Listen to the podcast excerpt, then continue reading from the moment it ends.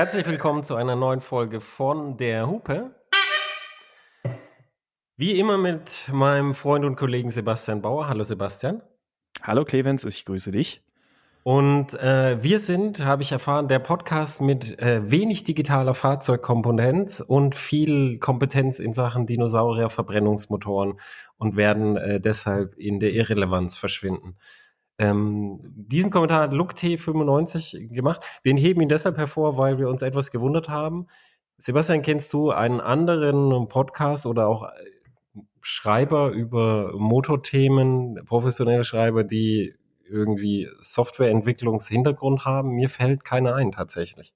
Ganz und gar nicht, nee. Also bei in amerikanischen Magazinen vielleicht mal so hier und da bei der Wired oder sowas, aber äh, Nee, kenne ich, kenn ich nicht. Ist mir, ist mir eigentlich quasi niemand, niemand bekannt. Ähm, ja. Also als Podcast schon, schon dreimal nicht, nee. Also wir nehmen die Kritik zur Kenntnis. Äh, vielleicht könntest du, äh, lieber Lukte, genauer ausführen, was du meinst und Beispiele. Ich habe so ein bisschen den Verdacht, dass du den Kommentar vielleicht im falschen Podcast einsortiert hast. Ich, ich habe nämlich letztens einen anderen Auto-Podcast gehört, da ging es um Software-Themen und die sind halt schwierig zu behandeln, wenn einem so der Kontext fehlt einfach. Das ist gar nicht irgendwie, dass die, dass die Leute jetzt irgendwie besonders uninteressiert werden, sondern das ist einfach schwierig, wenn man den Background nicht hat.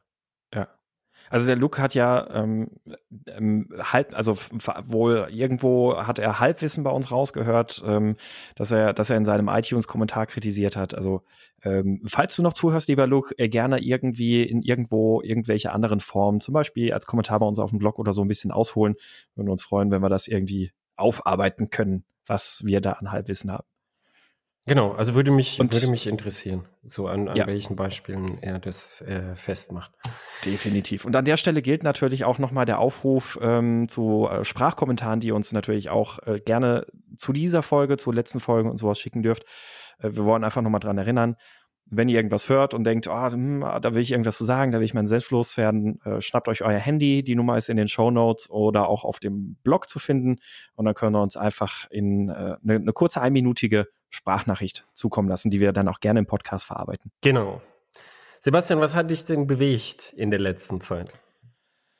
Was mich bewegt hat, ein, äh, ein Fahrzeug, das drei Jahre abgelaufenen TÜV hat und äh, seit langem ähm, auf meiner auf meinem Hof rumsteht und die Arbeit an diesem Fahrzeug irgendwo in meinem Pile of Shame ähm, versackt ist. Ah ja, jetzt kommt so eine Dinosaurier-Scheiße. Ich, ich verstehe langsam, was der Luke gemeint hat. ja, ich glaube auch. Äh, ja, es geht um, es geht um meinen Lotus, meinen Lotus Elise, ähm, die, die wirklich lange, lange nicht mehr bewegt wurde. Und ich habe sie jetzt endlich wieder ähm, gestartet bekommen. Das ist die eine Sache. Und ich habe sie, habe sie auch endlich mal wieder bewegt. Ähm, selbstverständlich auf abgesperrtem Privatgrund. Ähm, weil ist ja kein TÜV mehr. Ähm, und es war super. Es war total schön. ja, läuft sie gut, es, oder was? Ähm, den, den Umständen entsprechend lief sie extrem gut, muss man sogar äh, eigentlich sagen. Also es ähm, das, das Auto, ich muss, muss vielleicht ganz, ganz kurz so ein kleines bisschen zur Geschichte ausholen. Das Auto hat irgendwann ähm, einen Motorschaden auf der Nordschleife erlitten, ähm, Kolbenkipper. Und ähm, dann kam ein Austauschmotor rein und mit dem Austauschmotor hat es dann nach einer Weile auch nochmal wieder ein bisschen Probleme gegeben. Zünd äh, Zylinderkopfdichtung und so bei dem Lotus irgendwie ganz häufig ein Problem. Ähm, und dann irgendwann stand das Auto längere Zeit rum und ist dann, weil ich jetzt keine Vollgarage habe, sondern nur ein Carport, auch da hat sich dann irgendwie ausreichend Flüssigkeit oder Feuchtigkeit gesammelt, so dass dann irgendwann auch die Zündkerzenschächte unter Wasser standen. Dann gab es da drin so ein bisschen Korrosion. Und äh, als ich sie irgendwann mal vor zwei Jahren, anderthalb Jahren das letzte Mal gestartet habe, ist sie dann auch gar nicht richtig gelaufen, lief nur auf zwei Zylinder. Und ähm, weil die Zündkabel vermutlich korrodiert waren, mindestens aber auch die Zündkerzen. Und dann stand sie halt ganz lange rum und ich habe mich irgendwie immer davor gesträubt, das endlich mal wieder anzupacken. Und jetzt vor ein paar Wochen bin ich gerade irgendwie von einer, äh, davon zurückgekommen, im Testwagen Fotos zu machen und habe mich neben den Lotus gestellt und dachte so, ah ja, komm, jetzt bist du gerade motiviert, jetzt machst du einfach mal. Ich habe ja alles schon da gehabt, schon seit langem, Zündkerzen und Zündkabel und sowas. Gerade auch vor den Zündkabeln habe ich mich sehr gesträubt, weil dafür muss man sehr viel auseinandernehmen an dem Auto. Also die Ansaugbrücke abzubauen ist ja noch die geringste Arbeit an dem Ganzen. Und dann ist es ja auch so durch den Mittelmotor, der Motor sitzt tief im Auto versteckt. Und dann ist das ja alles auch ziemlich tief verbaut da in dem Auto. Und ja, dann ist das, ähm, ich sag's wie es ist, es ist ein total beschissenes Geficke, diese Kack-Zündkabel auszutauschen. Und deswegen habe ich die Arbeit irgendwie immer sehr vor mich hergeschoben. Dann dachte ich an diesem einen Tag dann, ach ja, komm, probier mal, einfach nur mal die Zündkerzen tauschen. Vielleicht hast du ja schon Glück damit.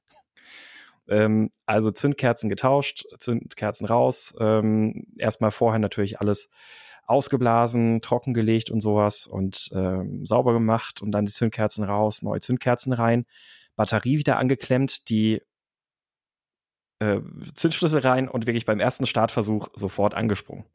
Zum großen Überraschen meiner selbst und zum großen Überraschung auch äh, meines Vermieters, der mit nebendran stand und sehr neugierig war, ob es denn klappt.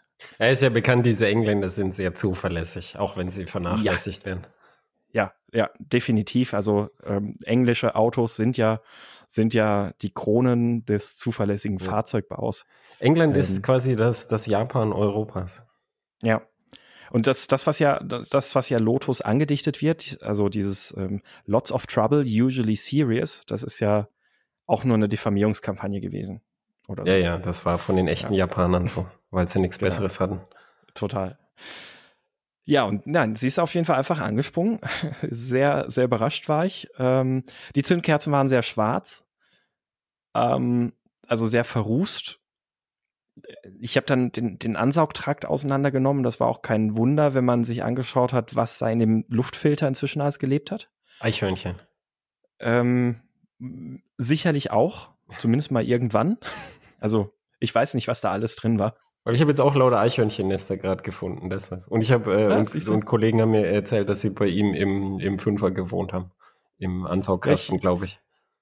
Genau, ich habe ich, ich hab da nämlich letzt kürzlich auch ein Bild gesehen von irgendjemandem, der da ähm, Bilder gepostet hat von ganz viel ähm, Knabbereien im Auto, im Motorraum, ähm, die die Eichhörnchen da hinterlassen haben. Na, jedenfalls, ich hatte dann trotzdem noch vorher, bevor ich den dann ähm, mir angeschaut habe, habe ich noch eine kurze Probefahrt gemacht mit dem Auto und selbst da mit dem komplett dichten Luftfilter lief das Auto schon echt gut, sehr hervorragend.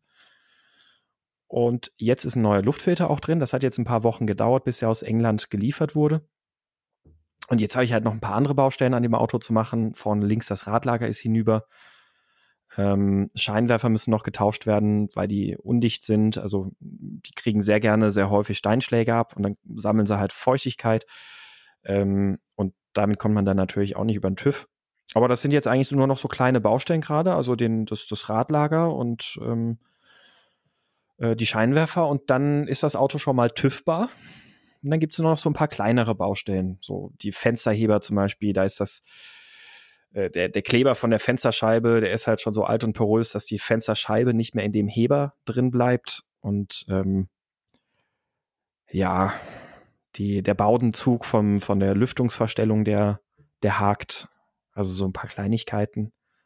Aber sie ist tüffbar und jetzt bin ich gerade auch sehr motiviert daran, was zu machen und sehe dann endlich wieder richtig zu fahren. Obwohl ich ja immer gedacht habe, sobald sie fertig gemacht habe, werde ich sie verkaufen. Und äh, es ist eingetreten, was ich befürchtet habe. Ich bin die erste Runde damit gefahren und habe gedacht, okay, nee, kannst du nicht verkaufen. dann hat sich die Susa meine gut. Ja, und dann hat sich die Susa meine Freundin auch noch eingesetzt, erstmal so ein bisschen Beifahrer. Das ist das erste Mal, dass sie überhaupt in dem Auto saß. Dachte auch so, nee, du kannst das Auto nicht verkaufen. Nachdem sie gefahren ist dann selbst mal, auch schon dreimal gesagt, nee, du kannst das Auto nicht verkaufen. Ähm, weil ja, die Eifelsträßchen hier sind halt prädestiniert für das Auto. Das ist wirklich das perfekte Auto dafür. Ich meine, du kennst ja die Straßen hier auch. Wir sind hier schon mit dem F-Type und sowas alles lang gefahren und die Autos sind eigentlich auch viel zu groß für die Straßen. Ähm, und so ein kleines, leichtes, sportliches Auto ist hier einfach perfekt. Und äh, ich habe immer mit dem Gedanken gespielt, dass ich das Auto dieses Jahr verkaufen möchte und dann kaufe ich mir vielleicht irgendwie nochmal ein schönes Motorrad oder sonst irgendwas. Und jetzt habe ich inzwischen gedacht, nee, eigentlich ähm, so, so auf vier Rädern habe ich irgendwie einen anderen längerfristigen Traum. Jetzt, wenn er dann eh läuft, der Lotus, dann behalte ich doch einfach den Lotus, bis es vielleicht mal irgendwann mit dem anderen vierrädrigen Traum klappt. da ist es mir dann auch wert, das einzutauschen. Also ich glaube auch, dass der, der Lotus nicht die schlechteste Wahl ist, ihn zu behalten. Vor allem, wenn nee, er jetzt, nee. wenn er jetzt sich so wieder seinen Charakter so angestrengt hat und doch so gut dasteht.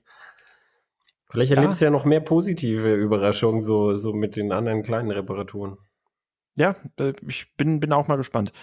Ähm, ein kleines Problem gibt es auch noch, also der Lüfter, der springt immer an, also vom, vom, vom Kühlkreislauf. Ähm, da sind eigentlich die relevanten Sensoren schon getauscht und geht trotzdem, also vielleicht ist ein Relais kaputt oder sowas. Aber ja, eigentlich ist es alles jetzt nicht mehr so viel, so viel nennenswerte Baustellen und ich bin sehr, sehr optimistisch. Sie, Sie, we weißt, du, weißt, du, weißt du was, äh, das, ich möchte jetzt nicht der, der Nitpicker sein, aber das ist genau das, was meine Frau immer hier über das Haus sagt, das wir gerade renovieren. ja, eigentlich ist ja dann alles sie, nicht mehr so viel. Ja, meine Frau hat auch gesagt, ah, ist, eigentlich sind wir doch schon fast fertig. An Weihnachten hat sie gesagt, eigentlich könnten wir doch oben Weihnachten feiern. Ich so, Tja, also wenn ja. wir Bierbänke aufstellen und ohne Türen, mit viel Aufwand vielleicht, aber warum sollten wir auf der Baustelle Weihnachten feiern? Ja, äh, zugegeben. Also die fahrrelevanten Reparaturen, das hält sich wirklich im Grenzen. Ähm, das, das, ist, das ist wirklich nicht so viel, wobei mit den Radlagern ist das halt auch schon so eine Sache. Ähm, das ist leider noch eine Generation, bei der sind die Radlager auch gepresst und so, also nichts, was man einfach so für sich irgendwie mal machen kann. Ähm, in der zweiten Generation der Elise ist das zum Beispiel wunderschön gemacht. Da baust du einfach das Rad ab, baust, baust die Bremsscheibe ab ähm, und dann hast du den, den ganzen äh, äh, Radträger im Grunde genommen dran. Der ist mit drei Bolzen befestigt, schraubst du ab und dann hast du das Radlager als gesamte Einheit runter und schraubst das andere wieder dran. Also super einfach. Ist bei meiner leider nicht. Und dann musst du ja auch erstmal eine Werkstatt immer finden, die sich mit den Lotus auskennt, auch um die richtig aufzubocken, weil durch den durch dieses ähm, äh, GFK-Aluminium-Chassis, was sie haben, ist das, und dem Mittelmotor ist das so, dass sie nur so ganz spezielle Aufnahmepunkte haben, wo du die aufbocken darfst. Ähm, weil du sonst Gefahr laufen würdest, zum Beispiel die, die Schweller, den Rahmen und sowas kaputt zu machen. Ähm, und wenn du dann auch noch die falschen Punkte zum Aufbocken nimmst, dann kippt dir das Auto auf der Bühne einfach runter, sobald du die Vorderräder abbaust. Hm. Und äh, da gibt es im Netz auch schon sehr viele Bilder zu solchen Malören. ähm, ja, aber euch, also bei etwas, euch am, äh, am Ring, glaube ich, ist es jetzt nicht so schwierig, ja, die ja, Profis da zu finden. Genau, also es gibt zum Glück hier, hier so einen Lotus-Spezialisten und in der Nähe ist ja dann auch noch Comotech, das ist so ein äh, ganz große Lotus-spezialisierte Firma. Also das, das sollte nicht das Problem sein, das Radlager da irgendwo dann getauscht zu kriegen. Und äh, ja, ich habe auf jeden Fall dann große Pläne noch mit dem Auto. Ich möchte, ich möchte unbedingt mit diesem Lotus mal noch nach England fahren. Ähm, und äh, vielleicht kann man da ja sogar noch mal mit Lotus eine kleine Geschichte draus machen, in Anführungszeichen Geschichte, dass man noch mal nach Heffel fährt und sich das Werk da anschaut und so. Das habe ich vor vielen Jahren schon mal gemacht. War sehr, sehr interessant. Und das dann aber mit dem eigenen Lotus ist natürlich noch mal cooler. Und in die Alpen möchte ich noch unbedingt mit dem Ding. Das, das steht, steht noch so auf der Bucketlist. Mal gucken, ob es dieses Jahr mit einem davon schon mal zumindest klappt. Ja, England weiß ich nicht, ob sie die Grenzen schon aufhaben, aber Alpen darf man. Ich fahre nächste, genau, Woche, ich fahr nächste Woche nach Bad Hindelang. Haben irgendwie ah, letzt, ja, letztes Jahr schon ausgemacht, den Urlaub da und dann haben wir jetzt mal ganz lang abgewartet, was der Wirt so sagt und der Wirt hat gesagt, das ist offen und mhm. äh, können vorbeikommen, kriegen auch ein größeres Zimmer, weil er nicht so viel Gäste haben kann. Mhm. Äh, also das ah ja, cool. findet interessanterweise statt wie geplant. Ah ja, schön. Das, das ist ja, ja, es ist jetzt so langsam. Also England momentan ist offen, allerdings ab dem 15. glaube ich, gibt es Quarantänepflicht für alle, die aus dem Ausland kommen. Ähm, ah ja de dementsprechend wird das dann erstmal in England äh, nicht so, so gut funktionieren, aber naja, Eigentlich müsste es ja umgekehrt sein, äh, so, so wie, wie die. Ja, das die Infektionsgeschehen Die haben gerade so, so, so viele Probleme, dass es ja eigentlich umgekehrt äh, sinnvoller wäre, wenn man von der Insel Richtig. zurückkommt. Richtig, ja. Deswegen ist das irgendwie eine relativ interessante Aktion, dass sie jetzt, wo, naja, wo in England ohnehin schon die Situation relativ eklatant ist, dass sie dann auf einmal sagen, Quarantäne für die, die aus dem Ausland kommen. Daraus ja, Italien, Italien hat es auch gemacht. Italien hat, macht die Grenzen gerade wieder auf Und du darfst aber nicht rein, wenn du irgendwo in Österreich angehalten hast. Und wenn es nur zum Hm. Tanken ist, dann darfst du nicht rein. Wo du denkst, Mhm. Hm, also ich hätte verstanden, wenn das der Österreicher sagt, aber so rum Äh, ist genau. interessant. So rum. Vielleicht so. ist es, Hm. ist es äh, ein dezenter Hinweis auf das Ischgl-Desaster oder auch Wahrscheinlich. ein, Ja. ein politischer Hinweis, was man über dieses Ischgl-Desaster im Nachhinein denkt. Man weiß es nicht. Vielleicht, vielleicht auch so eine Art Trumpsche Ablenkungstaktik nach dem Motto China-Virus und sowas alles. Äh, der, der andere ist schuld, so ungefähr. Ja, der Österreicher ist schuld. Genau. Ja, erzähl mal, was bist du denn gefahren? Oder was hat dich bewegt? Ich habe eine, ich habe auch was gebastelt, allerdings in, in überhaupt nicht vergleichbarem Aufwand und Umfang, nämlich ich habe einfach eine Batterie getauscht. Ich Hm. habe eine Lithium-Batterie in der KTM gehabt und die war erstens zu schwach für im Winter. Also wenn es im Winter starten musste, dann ist die Spannung halt so stark eingebrochen, dass sich das ABS-Steuergerät immer beschwert hat. Hm, okay. Äh, das, ist, das ist so ganz typisch bei, bei Lithium-Batterien. Die werden halt so dimensioniert, so knapp, dass die Hersteller gerade noch so damit davonkommen. Und es funktioniert beim Vierzylinder meistens noch ganz gut. Und wenn du aber große Einzelhubräume hast, vor allem beim Einzylinder, dann irgendwie, sobald es ein bisschen kälter wird, hast du Probleme mit dem Starten. Das heißt also schon beim generellen Motorstart und nicht erst irgendwie nach Standzeit X von der Batterie, sondern Nee, beim, Beim- generell normalen beim- Motorstart, wenn es Mhm. kalt ist. okay, ja. Also Batterie ist voll. Mhm. Ja, ja gut, ja, Einzylinder halt. Und ja, der Einzelhubraum ist ja fast 700 Kubik und Mhm. dann äh, Kompression ist, äh, ist auch recht hoch. Und da muss halt dann ziemliches Drehmoment da durch den Startermotor gehen. Mhm. Und dann beim Vierzylinder ist es halt anders. Und dann, wie gesagt, darf es ja alles nichts kosten. So, und ich habe diese JMT dann, dann auch noch so zweimal Variativentlagen durch so Zubehör gebastelt. Also ich teste ja Zubehör in dem Motorrad. Und Mhm. dann waren da so, so Stromparasiten, die halt äh, sich nicht richtig abgeschaltet haben und die dann die Batterie tief entladen haben. Mhm. Dann wurde die schlechter auch noch. Also sie war nicht ganz kaputt, aber sie war schlechter. Und dann habe ich die zurückgegeben an KTM, die sie mir für den Test, also ich habe äh, ich habe die für den Dauertest gehabt. Ach, die, Die- die, die war haben- aus dem Power Parts Katalog, oder? Ja, ja, die haben sie mir für den Test ausgeliehen und deshalb geht die dann zurück. Dann habe ich sie zu, zurückgegeben und gesagt, die war halt zweimal tief entladen und die ging dann nicht in den Verkauf, sondern die hat einen KTM-Mitarbeiter dann in seinem Zweizylinder verwendet und da ging es ganz gut vor allem, weil der halt wahrscheinlich auch dann nur bei, was weiß ich, 18 Grad plus wahrscheinlich fährt. Mhm. Und dann ist ja okay. Und dann habe ich erstmal eine Bleibatterie rein und die, die billigste, die es halt gegeben hat, die gute Saito vom, vom Louis, die ich äh, Vom häufiger Louis, mal mhm. kaufe. Und die hat leider auch nicht so lange gehalten, wie ich gedacht habe. Also sie hat, die hat schon gehalten, aber die war auch so schlecht, dass sie beim Starten, wie die Lithium-Batterie, so stark eingebrochen ist, dass das ABS-Steuergerät sich beschwert hat. Oh, Und okay. das ist das auch schon bei jetzt so Frühlingstemperaturen, also so 16 Grad. Und dann Mhm. habe ich, habe ich gedacht, ich habe jetzt keine Lust mehr. Ich wollte dann ein, als Experiment, weil ich das selber als Tipp gegeben habe in meinem Artikel über Lithiumbatterien, ich sagen, okay, ich nehme jetzt einfach das Doppelte, was die Hersteller von diesen Lithiumbatterien angeben, an Leistung und greife mir einfach eine Klasse höher, was da in den Formfaktor reinpasst und schließe das an, weil dann müsste es ungefähr reichen.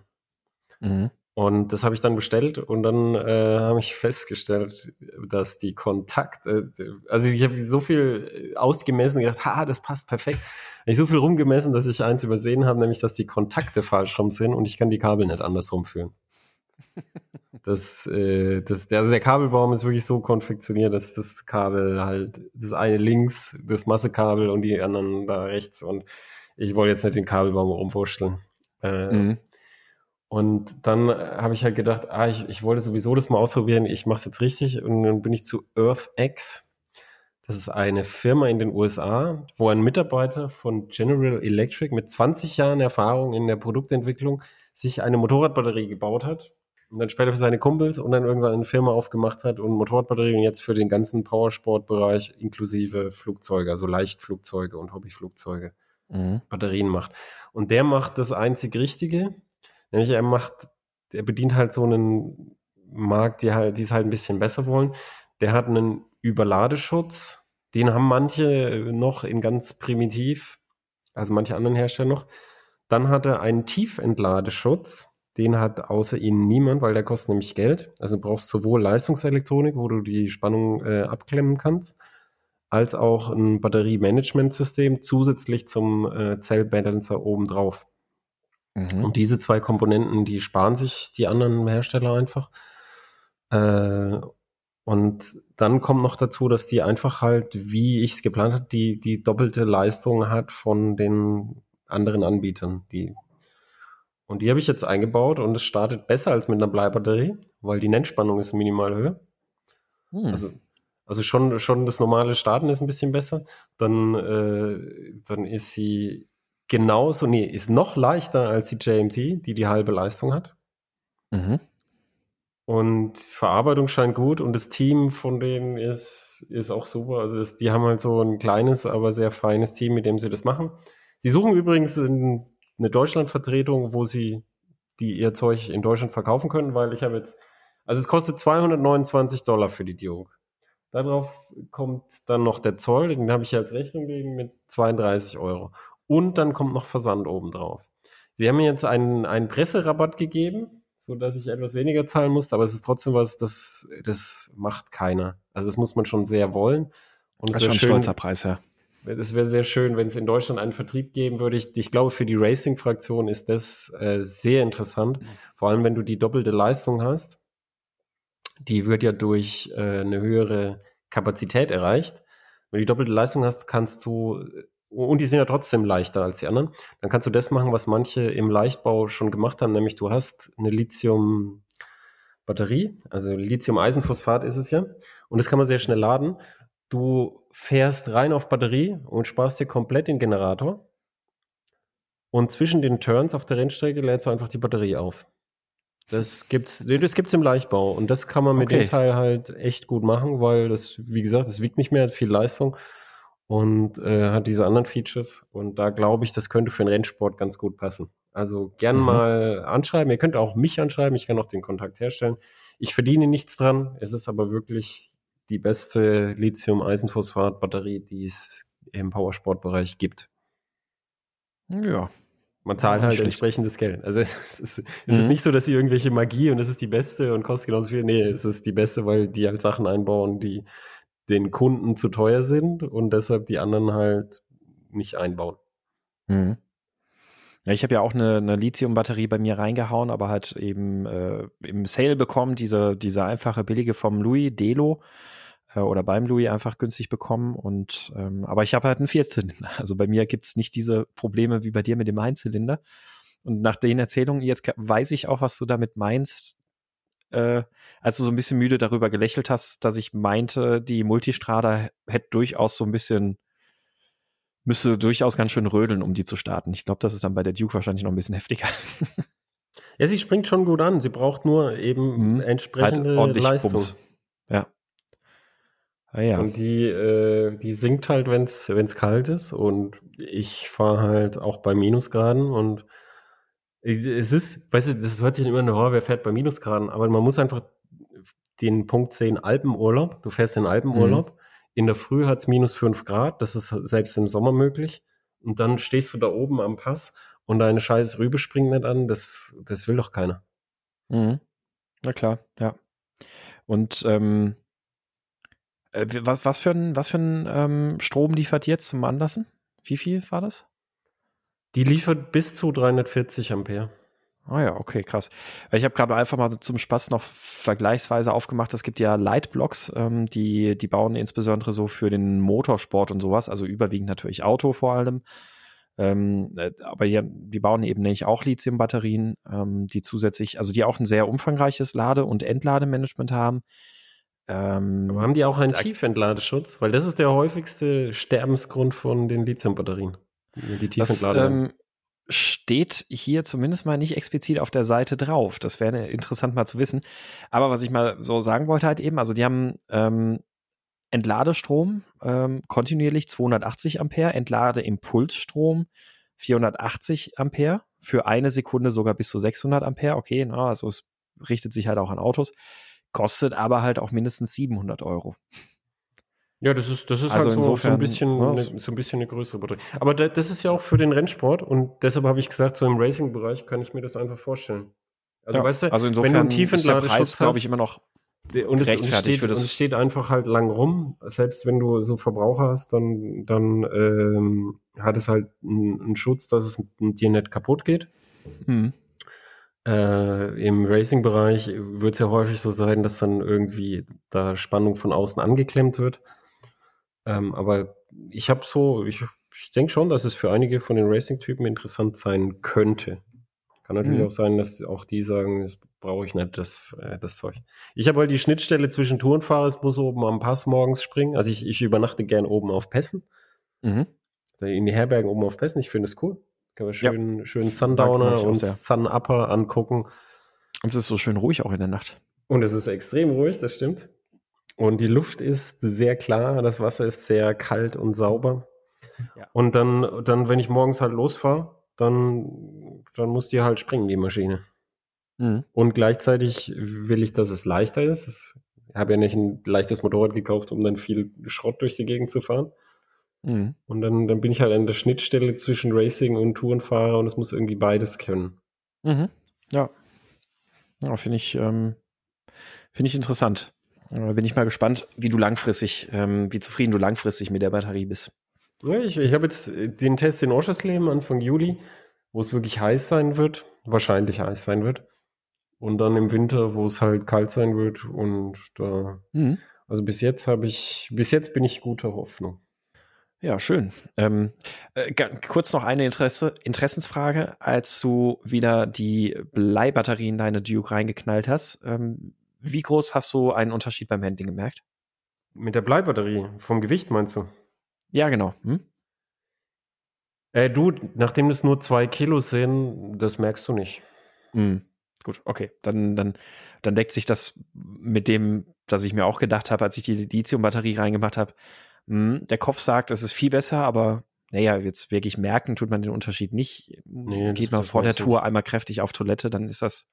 Du, du musst, also Äh, bei mir sind es zwei ähnlich. Kilo weniger und es sind im Heck. Das heißt, das, äh, Mhm. was, was die Duke manchmal macht, äh, im sechsten Gang aus dem Eck rausfahren und du hast diese Drehmomentpulse, dass das Heck so anfängt zu pumpen, je nach Fahrwerkseinstellung.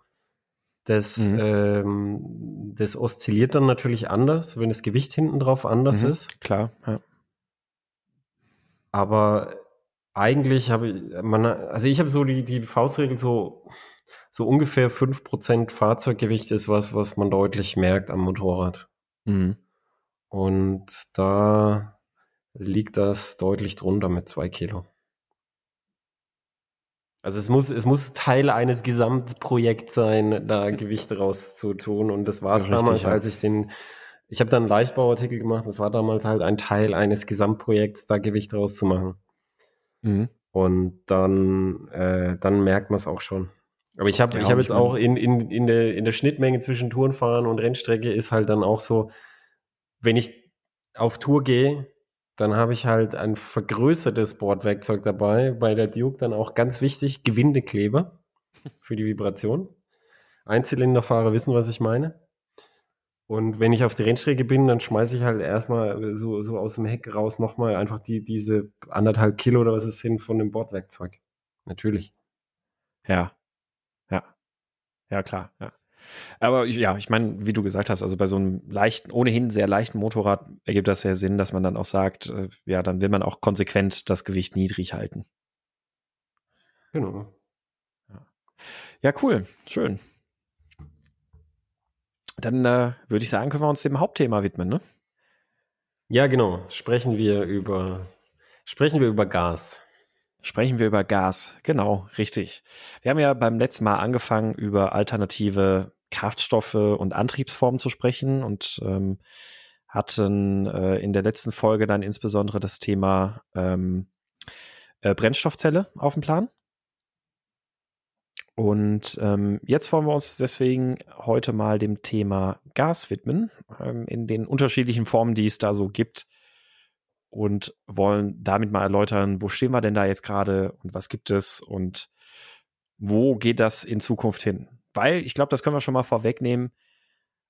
Eigentlich wäre Gas eine super, na sagen wir mal, Übergangstechnologie. Ja, auf jeden Fall. Also Gas ist, was jetzt hier Chemie fünfte Klasse, okay. Wenn man sich das Molekül von Methan anschaut, dann hat man halt ein Kohlenstoffatom und außerdem vier Wasserstoffatome. Und dann hat man halt bei der Verbrennung sehr wenig Kohlendioxid im Hinblick darauf, wie viel Energie man rauskriegt. Und das ist natürlich sehr gut, wenn man, was ja jetzt gerade Thema ist, dekarbonisieren will, also den Kohlenstoffeintrag in die Atmosphäre reduzieren will. Also schon da. Es ist zum Beispiel so, wenn wir das ganze Geld, was wir in die erneuerbaren Energien reingepumpt haben mit dem Feuerwehrschlauch, wenn man das einfach nur genommen hätte und hätte überall Gaskraftwerke statt Kohlekraftwerke gebaut, mhm. dann wären wir heute mindestens genauso weit. Erstens. Zweitens wäre es viel billiger gewesen. Und drittens hätte man dann, wenn man halt die Gaskraftwerke so schön regelbar gebaut hätte, hätte man dann sagen können, jetzt haben wir Regelkapazität für so viel erneuerbare Energien, wie wir jetzt in nächster Zeit zubauen können. Also das wäre ein bisschen der schlauere Weg gewesen. Aber andererseits, hinterher ist man immer schlauer. hinterher ist man immer schlauer, richtig, ja. Ähm, was du jetzt gesagt hast, gilt natürlich insbesondere für Erdgas, also Methan. Mhm. Ähm, man muss ja noch dazu sagen, beim Auto gibt es ja auch noch unterschiedliche Formen. Ich würde auf die eine Form jetzt gar nicht so groß eingehen. Das äh, sehr verbreitete ist ja LPG, also Autogas mhm. äh, beziehungsweise Strich-Autogas. Mm, ich weiß gar nicht, ob das irgendwelche Autohersteller großartig überhaupt anbieten oder verkaufen als ähm, Fahrzeugvarianten. Es ist insofern eigentlich vor allem bekannt, weil es sehr viele äh, überschaubar günstige Umrüstungsmöglichkeiten gibt. Genau. Also für die meisten findet Autos kann man, man ja. Auf dem Gebrauchtmarkt häufig. Richtig, genau. Auf dem Gebrauchtmarkt findet man das häufig. findet man interessanterweise auch häufiger mal bei irgendwelchen äh, Fahrzeugen mit großen Motoren, also irgendwo Leute, die sich irgendwo ein V8 geschossen haben und dann ist da halt ein Gasantrieb drin. Ähm, sind natürlich von den Kraftstoffkosten ist das natürlich super. Also dieses Flüssiggas ist nämlich kein Methan, sondern das ist eine Mischung aus Butan und Propan. Mhm. Und ähm, je nachdem, es gibt da auch noch unterschiedliche Energiegehälter, ähm, schwankt, also das, das Mischungsverhältnis schwankt dabei meistens auch, weil das überwiegend eher so ein bisschen wie so eine Art Abfallprodukt ist, das Gas. Ähm, hat auch schon 10% weniger CO2 als Benzin ähm, in der Verbrennung, ähm, aber immer noch 2% mehr als beispielsweise Diesel und auch noch einige Prozent mehr als Erdgas. Also ähm, ist schon mal so klar von den Zahlen her, es ist jetzt eigentlich nicht die coolste Technologie, muss man sagen. Ähm, dafür ist es relativ einfach zu speichern. Wir hatten ja das letzte Mal darüber gesprochen, wie aufwendig das ist, Wasserstoff zu speichern. Und bei ähm, Flüssiggas ist das halt ziemlich einfach. Das ist so bei 8 Bar Druck. Das ist also jetzt keine große Hausnummer. Und so für 1.000 bis 3.000 Euro Umrüstungskosten, je nachdem ist man da dabei, um sowas ähm, zu bekommen. Ja. Und man kann es in, in, in einem normalen Hubkolbenmotor äh, meistens sehr gut verbrennen. Mhm. Genau, richtig, genau. Also man kann es in einem klassischen Motor kann man das ziemlich einfach verbrennen, ähm, ohne größere Auswirkungen.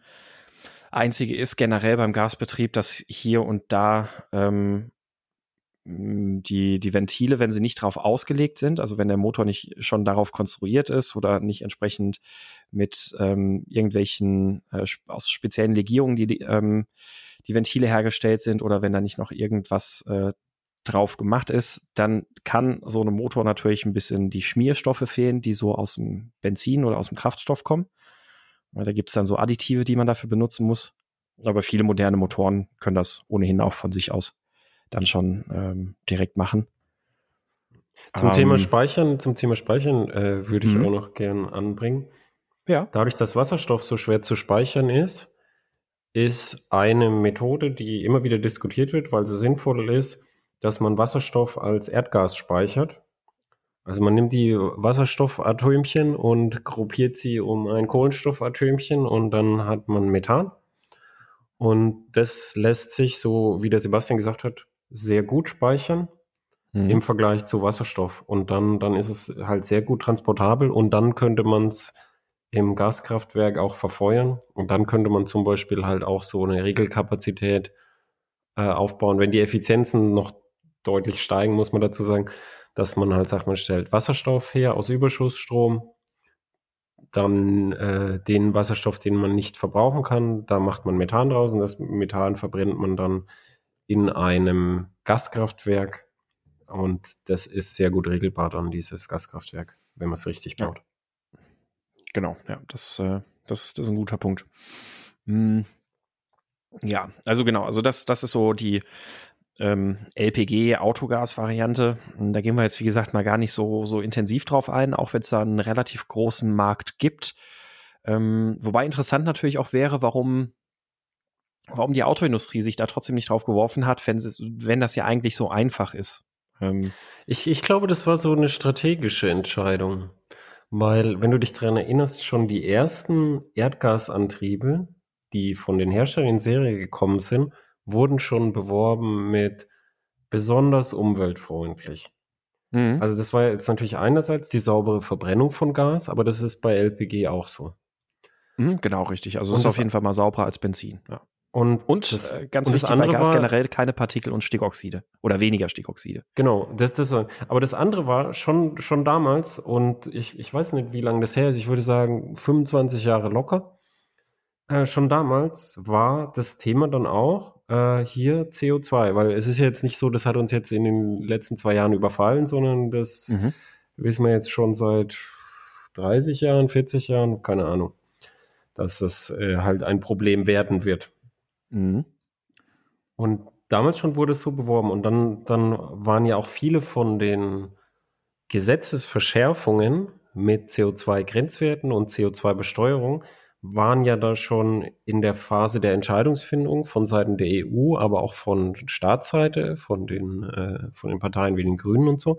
Das heißt, dass man, dass man da schon von Anfang an gesagt hat, wenn wir einen Gasantrieb bauen, dass man, dass man dann das so auf umweltmäßig aufhängt. Wenn du dich dran erinnerst, bei Audi haben sie ja zum Beispiel gesagt, sie stellen äh, für alles Erdgas, das unsere Kunden verfahren, stellen sie Synthese-Erdgas her und speisen das mhm. ins Netz ein, damit die quasi CO2-neutral äh, fahren und so. Also das war schon, schon, schon PR-mäßig gedacht, dass man gesagt hat, nee, wir, wir machen das dann so Erdgas, damit man diesen Aspekt halt hat. Das glaube ich mhm. schon. Das, das kann gut sein, ja. Ich, also ich glaube auch, dass die ähm, Möglichkeiten, die man bei Erdgas damit hat, einfach größer sind oder weiter liegen, so dass ich das da entsprechend angeboten hätte. Ähm, ja, also, aber ja, es ist, also LPG ist irgendwie, es, ist, es gibt einen großen Markt für, für Umrüster und alles Mögliche, aber es ist jetzt in der Autoindustrie an sich kein, kein nennenswertes Thema. Wahrscheinlich auch einfach aufgrund der äh, Komplexität, die man auf der einen Seite hat mit, ähm, ja, wir müssen da jetzt noch irgendwie eine Antriebsform unterbringen. Also beispielsweise, wir müssen ja auf unseren ähm, äh, Fahrzeugbändern, wo die Fahrzeuge hergestellt werden, müssen wir halt auch die Fahrzeuge mit einem Tank und sowas alles raus, raushauen, bei aber überschaubaren Gewinnen gegenüber den existierenden Antriebsformen. Also CO2 ist nur etwas weniger, aber nicht so viel weniger wie bei einem äh, Diesel beispielsweise. Ähm, das heißt, so am Ende überwiegen wahrscheinlich die Nachteile seitens, die, die von den Controllern ausgedrückt werden, gegenüber den Vorteilen, die man dem Kunden verkaufen kann. Ja. Man muss aber auch sagen, Erdgas als Antrieb äh, sieht auch nicht rosig aus. Der Volkswagen-Konzern hat jetzt, hat jetzt angekündigt, dass die Erdgasentwicklung jetzt gestrichen wird. Das finde genau. ich interessant, weil mhm. sie haben sich ja groß Dekarbonisierung auf die Fahnen geschrieben und mein ganz, ganz spezieller Freund, der Herr Dies, der hat, äh, der hat immer so ambitionierte Projekte. Sein ambitioniertes Projekt ist halt jetzt Umbau als Elektrokonzern und gleichzeitig hat er ein ambitioniertes Projekt gehabt, nämlich den neuen Golf, der halt das Geld verdienen muss für das andere ambitionierte Projekt. Und er hat sich da halt offenbar sehr verzettelt. Er wird auch sehr, sehr kritisiert von Osterloh und anderen und auch von Mitarbeitern, dass er sich halt so verzettelt und auch ein bisschen, muss man auch sagen, ahnungslos verzettelt. Er könnte ja einfach mhm. die Leute fragen. Mhm. Und jetzt, jetzt hat man halt das Golf-Desaster, dann der ID3 steht immer noch oben und hat keine funktionierende Software. Dann will man eine eigene Softwareplattform aufbauen, die auch nicht läuft, sondern ein Problem ist. Und äh, da Da hat er jetzt halt auch noch in, in dem Rahmen der Dekarbonisierung die Gasantriebe gestrichen. Jetzt ist Skoda gerade noch mal rausgekommen mit, äh, mit äh, dem, äh, wahrscheinlich einem der letzten Gasautos aus dem Volkswagen-Konzern, das angeboten werden wird für einige Zeit. Mhm. Aber dann weiß man nicht, was, was danach kommt. Und das ist halt auch so ein bisschen, naja, ein bisschen, ein bisschen schade. Weil wenn man sagt, ja, Elektroautos, wir haben ja drüber gesprochen, das ist eine, ein gangbarer Weg und ein sinnvoller Weg. Nur wenn man halt, so wie bei den erneuerbaren Energien auch, wenn man halt sagt, okay, wie könnte denn ein sinnvoller Übergang aussehen in der Dekarbonisierung von jeder fährt ein Benzin- und Dieselauto zu äh, hoffentlich weniger Leute fahren halt ein Elektroauto, dann muss man halt auch sagen, auf dem Weg könnte ja so ein Erdgasauto auch gut sein. Vor allem, wenn man das mit dem Hinblick plant, was ich vorhin gesagt habe, nämlich, dass man äh, Synthesegas herstellen kann mhm. und das da reinkippen kann, also das CO2-neutral betreiben kann, was ja Audi vorgehabt hat. Oder auch gemacht hat, aber in, in so kleinem Maßstab, dass es halt wurscht ist. Ja, sie haben es, ähm, genau, also sie haben, ähm, haben da ja schon, wobei, also sie haben, sie haben schon eine Versuchsanlage, die, also es ist ein Versuchsstrich schon Produktionsanlage, die schon in einem etwas größeren Maßstab funktioniert, also die wirklich über diesen kleinen prototypischen Versuchsanlagen hinausgeht. Ja, ähm, aber der, ähm, der, weißt du, der, das, was, was Audi da macht, wie viel, wie viel Audis verkauft worden sind und wie viel da gefahren wird Richtig, und was Audi da macht. genau. Das genau. ist halt, geht halt in der Gesamtwolke, das ist irrelevant, das wollte ich sagen. Richtig, das war genau, schon eine, eine, gute Idee und so. Und das ist, das ist ja auch so, so eine klassische Übergangstechnik, so wie unser nächstes Thema, wo wir drüber sprechen werden, die E-Fuels. Ähm, und das, diese Übergangstechniken sollte man halt nicht unterschätzen, weil da haben wir uns ja auch schon mal drüber unterhalten. Die der afrikanische Kontinent wird nicht Elektroauto fahren von heute auf morgen. Das ist zu teuer.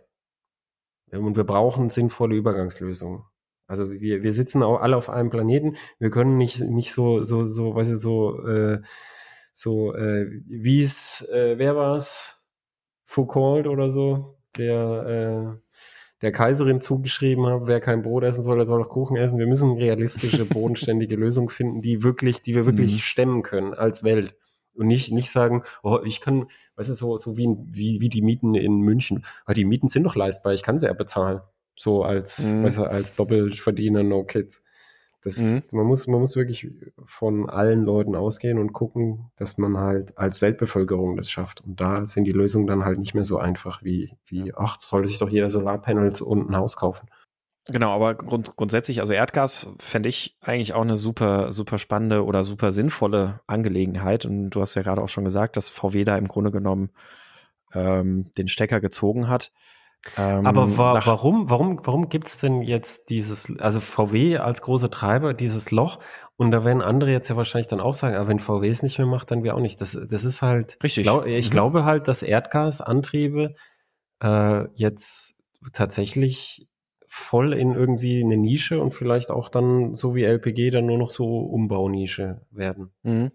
Ich äh, vermute, es hat damit zu tun, wenn du als VW nicht dich um diese Erdgasantriebe und die arbeiten daran und auch mit den synthetischen, also mit diesen E-Fuels, äh, wenn du dich um all das nicht mehr kümmern musst, sparst du natürlich auf eine, eine Menge Geld. Und wenn du auf der anderen Seite dann durch Lobbyarbeit dafür gesorgt kriegst, dass du ähm, Elektroautos staatlich bestens subventioniert kriegst und jetzt mit Corona-Förderpaket ja noch stärker subventioniert.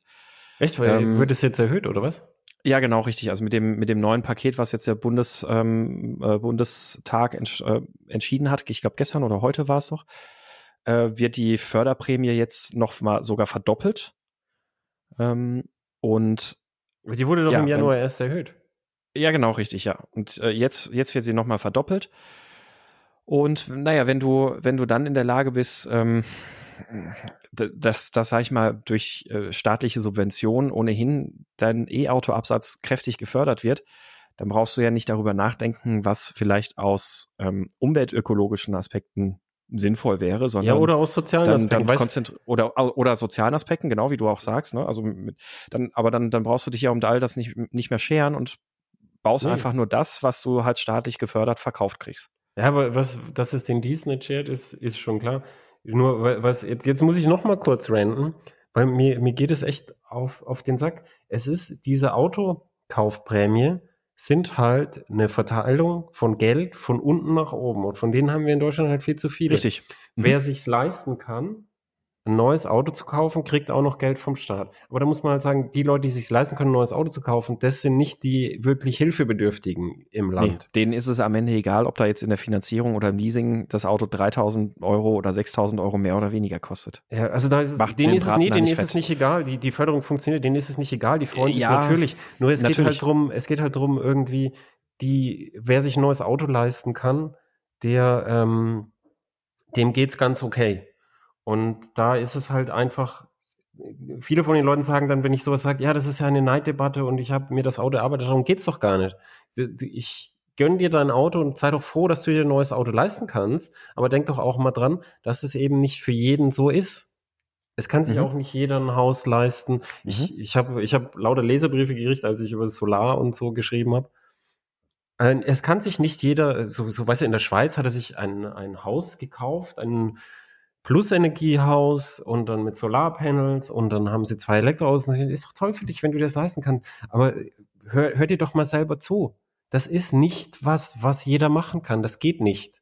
Das geht schon allein vom Platz nicht und es geht allein vom Geld nicht, sondern was, was passiert ist, die Menschen sammeln sich in den Städten, die Urbanisierungswelle hält ungebrochen und erstarkt an und da verbrauchen sie auch weniger Energie, weil sie dichter gedrängt sind und da gibt's nicht, dass jemand Solarpanels hat. Da, da, da ist halt jemand, der hat halt äh, seine Stadtwohnung und lebt halt dann mit der Stadtinfrastruktur, die halt so ganz viel gemeinsame Infrastruktur ist.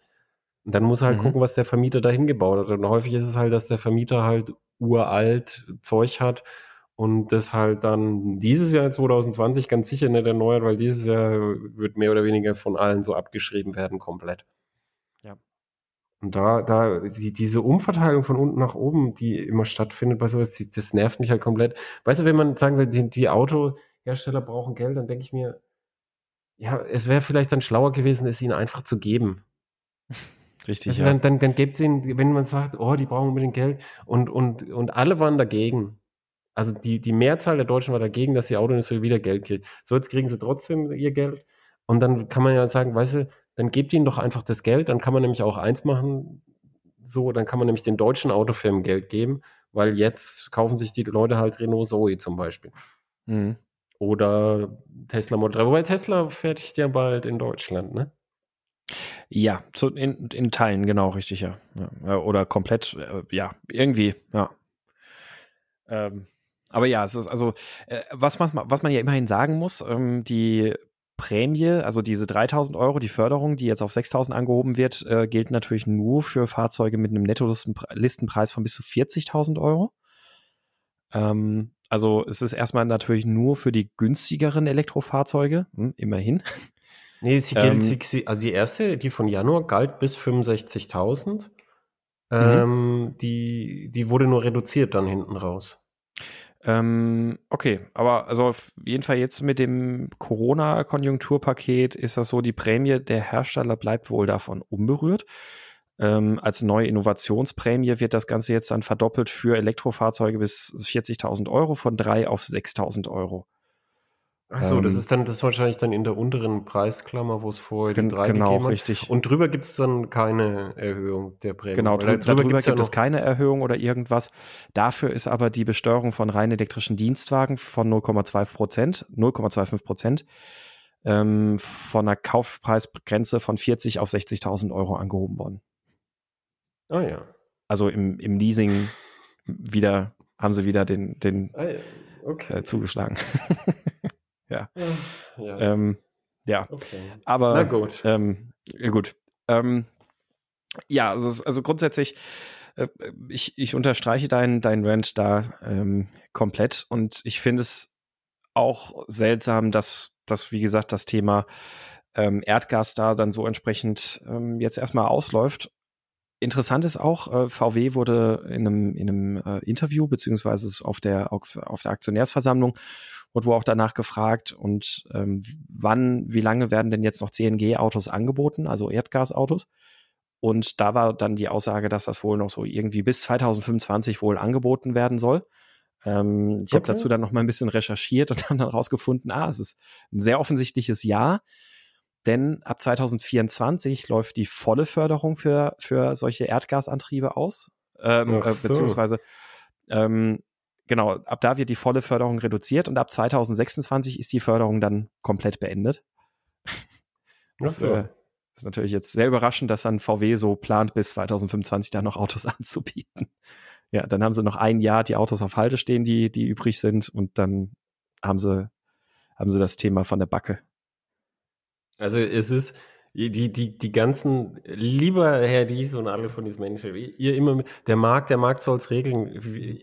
Vielleicht sollte man wirklich mal den Markt regeln lassen und, äh, und dann, dann müsstet ihr halt mal gucken, was man verkauft und was man nicht verkauft an Produkten. Also so, so, wenn man einfach den Markt machen lassen würde, wie es immer verlangt wird, ich glaube, die ersten, die heulen würden, wären die Autohersteller. Mhm.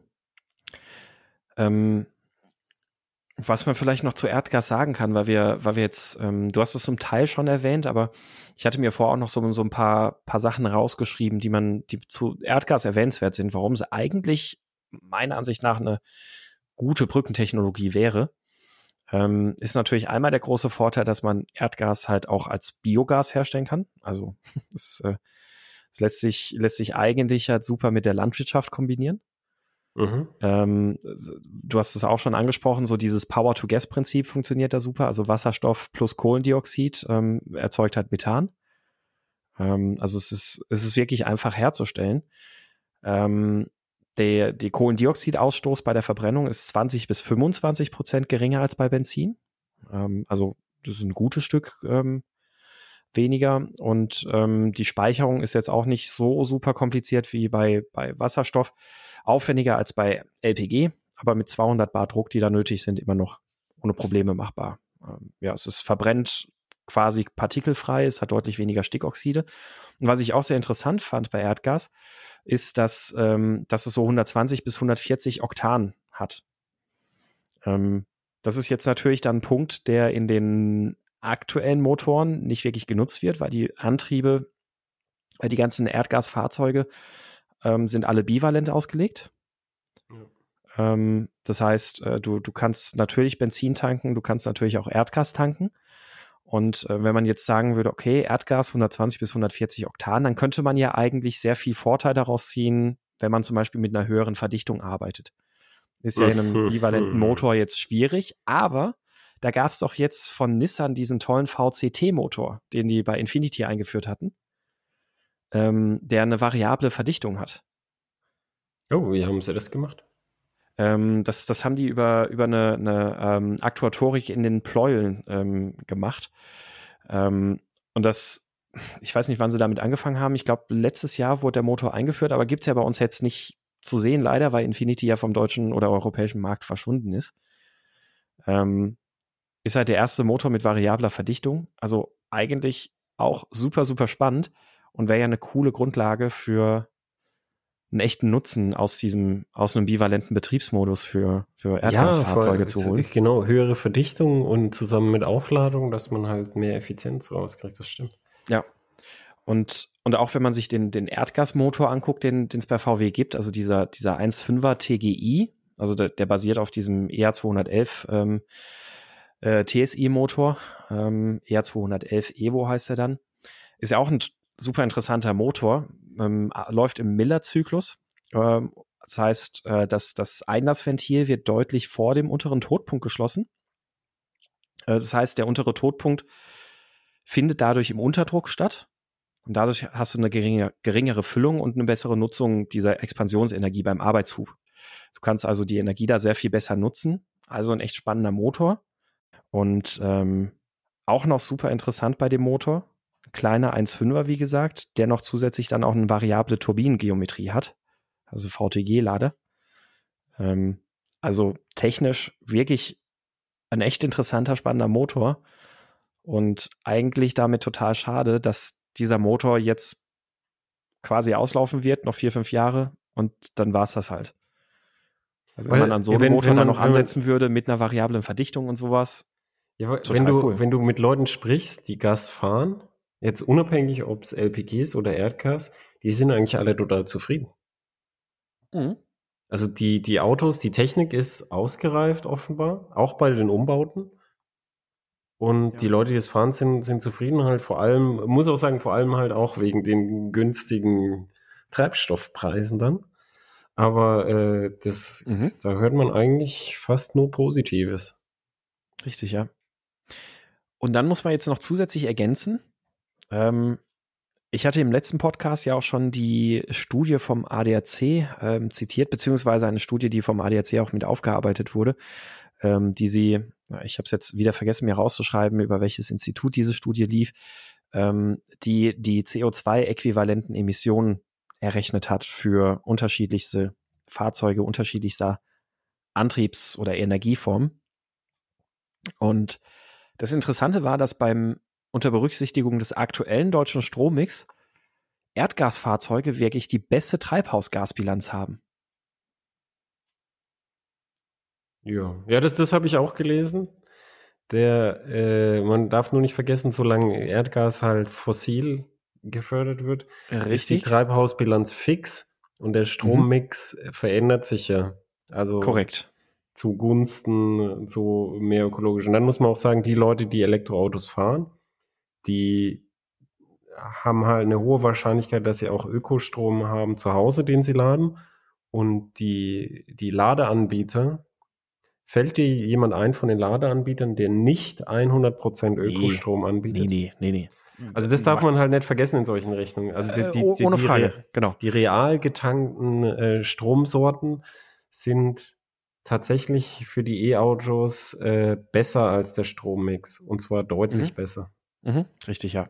Also in, in der, der Berechnung vom ADAC ist es aktuell, also rechnen Sie da auch, also beim Erdgas mit einem 15-prozentigen Biomethananteil. Ähm, okay. Das, das ist wohl, ist wohl aktuell so der Stand.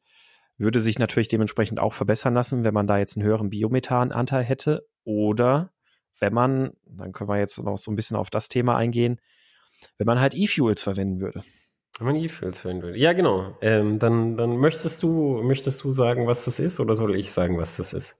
Ähm, ich vermute, du hast ja die ausführlichere Erklärung parat gelegt oder hast vielleicht die ausführlichere Erklärung parat. Ähm, Im Kern geht es um synthetisch hergestellte Kraftstoffe, die meistens bei den meisten Konzepten ähm, auf Basis von Kohlendioxid, das aus der Atmosphäre, also beziehungsweise aus der näheren Atmosphäre, sprich aus der naheliegenden Industrie oder sowas gezogen wird, ähm, und auf der Basis dann Kraftstoffe hergestellt werden. Wie jetzt beispielsweise Wasserstoff plus Kohlendioxid und dann hat man halt Methan. Genau, ähm, genau meistens äh, fängt man wirklich mit Methan an mhm. und als, als sehr einfacher Kohlenwasserstoff. Und dann verlängert man die Ketten, bis man halt einen flüssigen Kohlenwasserstoff hat, also Benzin und Diesel dann. Mhm. Dann hat man die, diese Reaktion kosten natürlich Energie, sodass man natürlich was verliert. Äh, aber man hat natürlich, wenn man flüssigen Treibstoff hat, das sieht man an der Zahl der Tankstellen, hat man halt einen sehr, sehr einfachen Energieträger, den man sehr, sehr einfach verteilen kann, den man sehr einfach speichern kann, den man vor allem bei Diesel sehr, sehr lange speichern kann. Also Heizöl ist ja dasselbe wie Diesel. Er kann schon mal ein paar Jahrzehnte rumliegen und brennt trotzdem. Mhm. Und das ist eine Brückentechnologie, die es, äh, die es nicht wirklich in Produktion gibt. Es gibt so Versuchsanlagen, mhm, die aus richtig. CO2 aus der Luft und ähm, und dann manchmal Wasserdampf und so, aber hauptsächlich CO2 aus der Luft und Energie machen sie halt letztendlich Treibstoff. Und die machen das halt in ganz geringem Umfang. Man müsste das dann in ganz großem Umfang machen und dann ist halt der Punkt, es kostet halt sehr viel Energie und sehr viel Geld. Genau. Und da, da sagen dann halt viele Leute, ob sich das lohnt. Und da ist dann halt, ja, bei der Diskussion ist halt, ist halt wichtig, was man, dass man möglichst realistisch rechnet, was kostet mich der E-Fuel für die übergangsmäßige Versorgung von Flotten. Erstens übergangsmäßige Versorgung von Flotten und zweitens glaube ich fest, dass es im Jahr 2030 zum Beispiel, wenn die meisten Leute, es wird nicht in 2030 sein, dass die meisten, aber jetzt in, in, in ferner Zukunft, wenn die meisten Leute ein Elektroauto fahren, wird es trotzdem für Spezialfahrzeuge einen Markt geben, dass die halt Langstrecken fahren können. Und zwar, dass die halt irgendwie 1000 Kilometer in, sagen wir mal, 10 Stunden durchbrummen können. Mhm. Das, diesen Markt wird es weiterhin geben. Da ist halt ein Spezialmarkt und ein kleiner Markt. Und da wird es äh, flüssige Kraftstoffe geben. Und wer das anzweifelt, der soll sich einfach halt mal anschauen, was macht man denn mit Flugzeugen ansonsten? Die Flugzeuge werden auf jeden Fall flüssige Treibstoffe brauchen. Du kriegst chemisch, in einem chemischen Energiespeicher, chemisch-elektrischen Energiespeicher wie einer Batterie, kriegst du nicht die Energiedichten hin, die du brauchst für einen Interkontinentalflug. Diese Technik gibt's nicht und die ist auch nicht absehbar. Das, äh, das ist, also man widerspreche mir gerne, aber man widerspreche mir bitte mit äh, Argumenten und Ahnung, dann höre ich gerne zu. Das ist, mein Stand ist, äh, wir brauchen diese flüssigen Treibstoffe sowieso für den Flugverkehr. Vielleicht auch, wenn es mit der Brennstoffzelle nicht klappt, für den Schwerlastverkehr. Und wenn wir diese Technik halt dann haben, dann kann man halt auch anfangen, die dem Bestand an Pkw anzubieten. Und dann kann, dann kannst du sagen, dann steht da halt, was weiß ich, vier Euro und fünf Euro da drauf. Und dann, dann wird es Leute geben, die sagen, ich möchte eine gute Tat tun und ich kaufe das, weil das ist gut für die Welt, in der ich mhm. lebe. Es ist wie, wie halt dann im Alnatura das äh, Bio-Gemüse gekauft zu haben. Genau, so. Mit der, mit der Emotion, genau. Ja. Und warum diese E-Fuels ein Problem sind, ist, ich weiß nicht, was hat der ADAC denn gesagt? Also wenn du, wenn du wirklich von, von Stromerzeugung bis am Rad, bist du bei dem, was übrig bleibt, bei E-Fuels, glaube ich, bei so um die 13 Prozent oder so, also fast nichts. Mhm. Es, ähm, also im, im, in der ADAC-Studie hier kam das gar nicht zum, äh, zur Sprache, das Thema.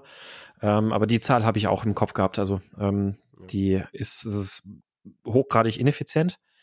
Ähm, jetzt kann man sagen, naja, das ist okay, wenn ich jetzt irgendwo äh, vom Stromnetz autonome Anlagen in Anführungszeichen baue. Das heißt, ich habe da einen äh, ganzen Windpark oder einen Windpark und Solarpanels und keine Ahnung was.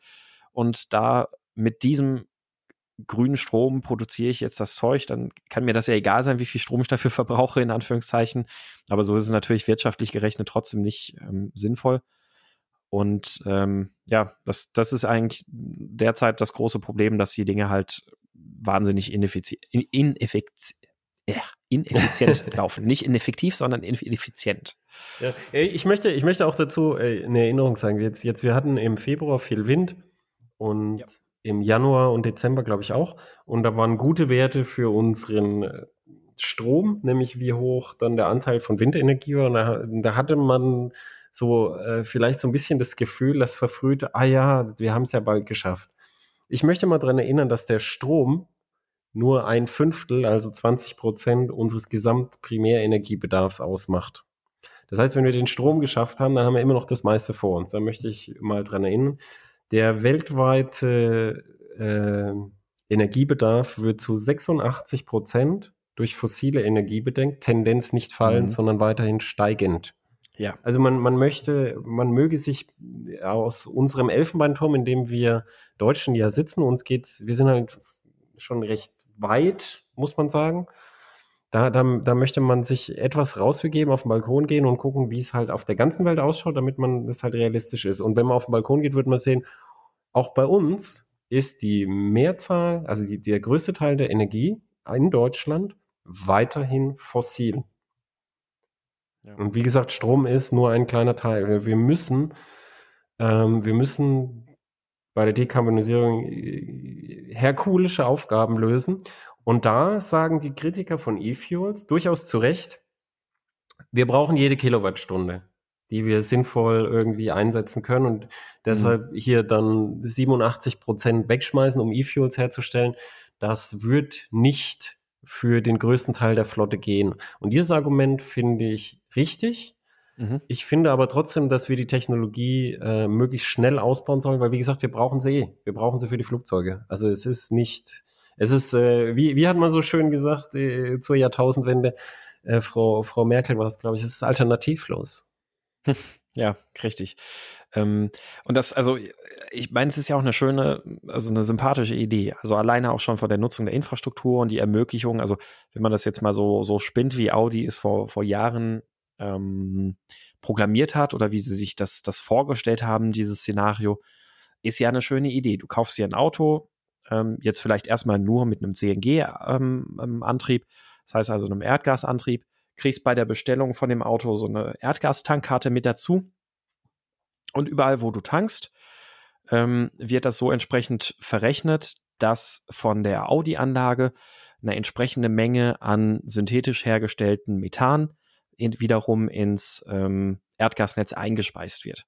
So, und dabei wird äh, Kohlenstoff bzw. Kohlendioxid aus der ähm, CO2 aus der Umgebungsluft genommen ähm, und damit fährst du gewissermaßen ähm, emissionsneutral oder CO2-neutral. Also ja, wirklich eine, eine, tolle Idee, also ein schönes, schönes Konzept. Ähm, ja. Das ist, gilt nur, ja für E-Fuels auch. Genau, Letzt, richtig. Letztendlich das, gilt es für E-Fuels ja genauso. Genau, und das, das ist ja, das ist ja wirklich eine, eine wirklich, wirklich gute, gute, sinnvolle Idee. Nur sehe ich jetzt auch einfach als jemand, der durchaus ein Fan von dieser ganzen Sache ist und das als, als es so vor sechs, sieben Jahren irgendwie das erste Mal ein bisschen mehr an die große Glocke gehängt wurde, echt davon sehr begeistert war und das auch sehr interessiert verfolgt hat, sehe ich halt auch einfach in den letzten Jahren nicht die Forschungsfortschritte, wo sich am Wirkungsgrad da jetzt nennenswert was verbessert hätte. Nee, also es, es, wird, es wird minimal besser. Es wird auf jeden Fall besser werden.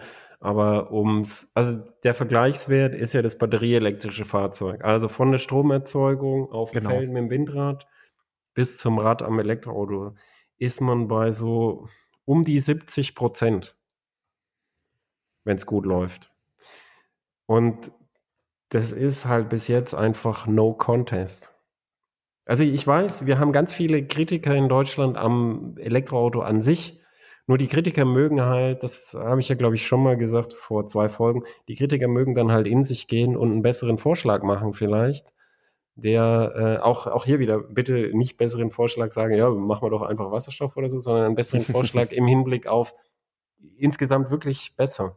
Also es ist nicht nur, also einerseits ist natürlich das Elektroauto hat seine Kundschaft nur, weil es jetzt stark gefördert wird, dass jetzt äh, Leute kaufen, weil es ist halt sehr Fast teuer und kann, ja. mhm. und kann weniger als ein Benzinauto. So, das, das stimmt.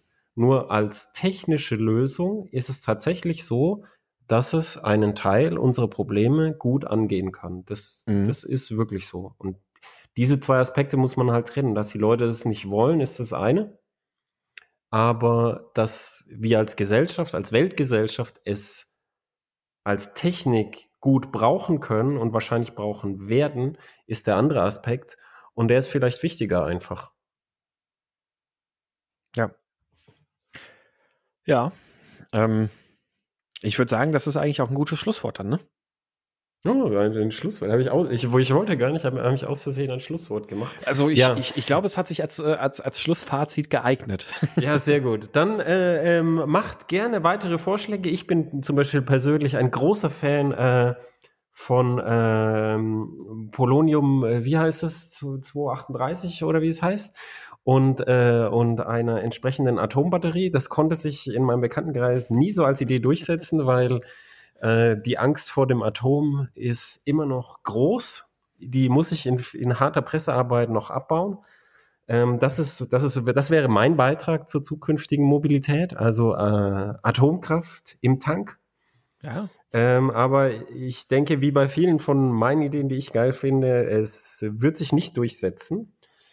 Und wir werden ähm, die Option, die wir jetzt in den letzten zwei Folgen besprochen haben, äh, werden wir in letzter Zeit, in nächster Zeit in unterschiedlichen Verteilungen da sehen. Dann äh, vielen Dank fürs Zuhören.